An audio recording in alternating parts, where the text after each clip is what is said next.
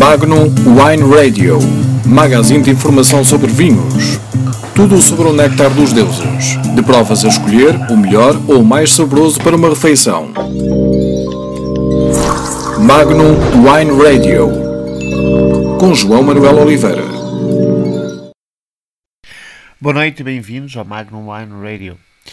A Gran Cruz uh, é uma marca de vinho do Porto uh, que, se calhar, não está muito uh, na cabeça dos enófilos, não só porque essa é uma marca mais de vinhos, vinhos correntes, não é? Aqueles momentos especiais, aqueles vinhos do Porto especiais, mas uh, tem no seu portfólio marcas que valem a pena conhecer. Mas para conhecer não só a Gran Cruz em Portugal, como também essas marcas, essa fil a filosofia, o próprio trabalho de enologia, nós vamos ter uma pequena conversa com José Manuel Sousa Soares, o diretor de enologia do grupo, uma pessoa discreta uh, que, no entanto, tem um percurso bastante conhecido no mundo dos vinhos gerosos, neste caso os vinhos do Porto, uh, mas não só, e uh, que fiquem assim focados naquilo que faz vibrar uh, José Manuel Sousa Soares e também naquilo que a Gran Cruz pretende uh, e continua a pretender para o mercado nacional. José Manuel Sousa de Soares, uh, como responsável da Gran Cruz na área da analogia, qual é o posicionamento da Gran Cruz, um grupo que apareceu em Portugal quase quase a, a, discutir o mercado com os tradicionais britânicos. Qual é o posicionamento que a Gran Cruz quer ter em Portugal? Uh, a Gran Cruz só, só a nível mundial é que umbreia com as, com as empresas, uh, com outras empresas de vinho do Porto. Em Portugal uh, ainda temos o domínio da, da Callan e da, e da Ferreira nos vinhos do Porto. A Gran Cruz, em 2009, com a entrada do engenheiro Jorge Dias para, para o diretor-geral da empresa, mudou radicalmente de postura e começou a apostar muito mais. Eh, aliás, já tinha começado em 2007 com a compra da Seda Silva. A Seda Silva é a dona da marca Dalva e, e Presidencial e que, que tinha já grandes reservas de, e boas reservas de colheitas, principalmente colheitas brancos, eh, que que conseguiram trazer para a Gran Cruz uma nova perspectiva. A Gran Cruz na altura ainda só, em 2009, ainda só eh, comprava eh, vinhos, não, não produzia. A partir de 2011 começou a produzir também os seus vinhos. Eh, com a, na, na adega da Seda Silva e posteriormente fez uma adega grande na, em Elijó, onde no conjunto, e, eu, outro, e entretanto em 2014 já comprou adega, uma adega em Taboaço.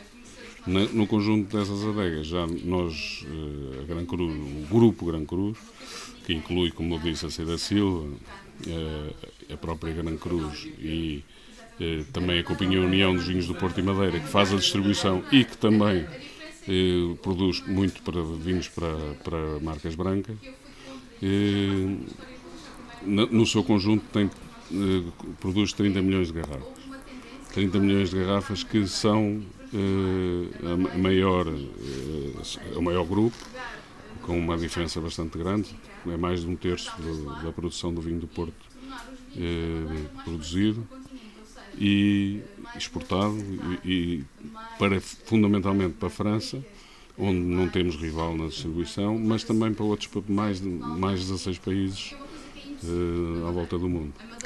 No entanto, vocês estavam, estavam e ainda estão muito focados na componente de, uh, dos vinhos de mais baixo valor. Só depois dessa aquisição é que foram para as colheitas, para as colheitas superiores, como se costuma dizer.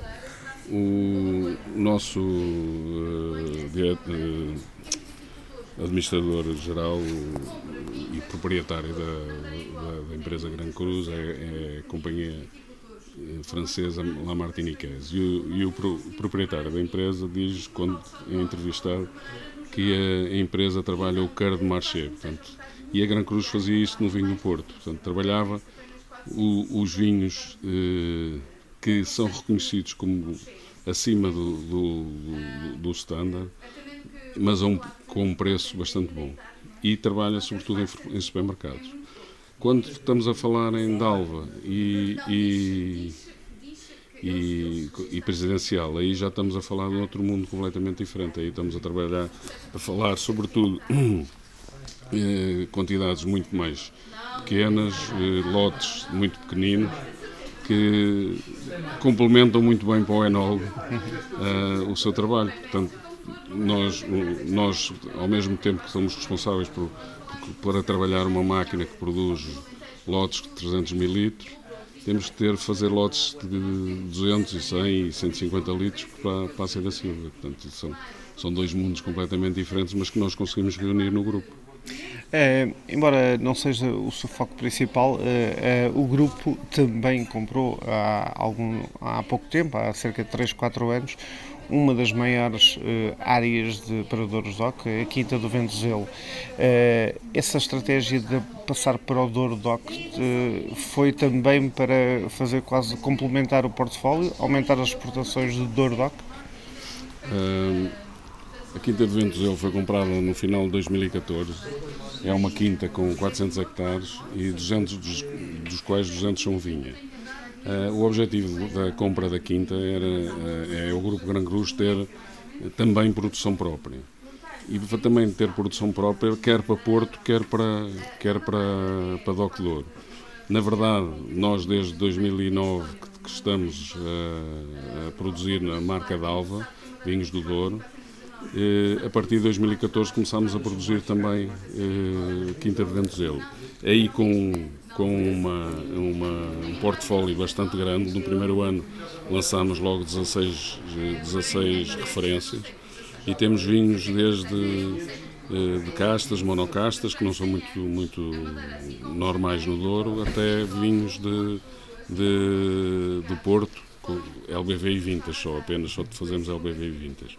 Mas também produzimos muitas uvas para vender às outras empresas do grupo. E dentro da sua, da sua carreira pessoal, uh, qual é o seu próximo desafio? uh, os desafios põem-se todos os dias. Nós, uh, há dois anos, não, não imaginava fazer um gin, um gin da Quinta Ventozelo. Este ano, ou no ano passado, lançámos um vinagre.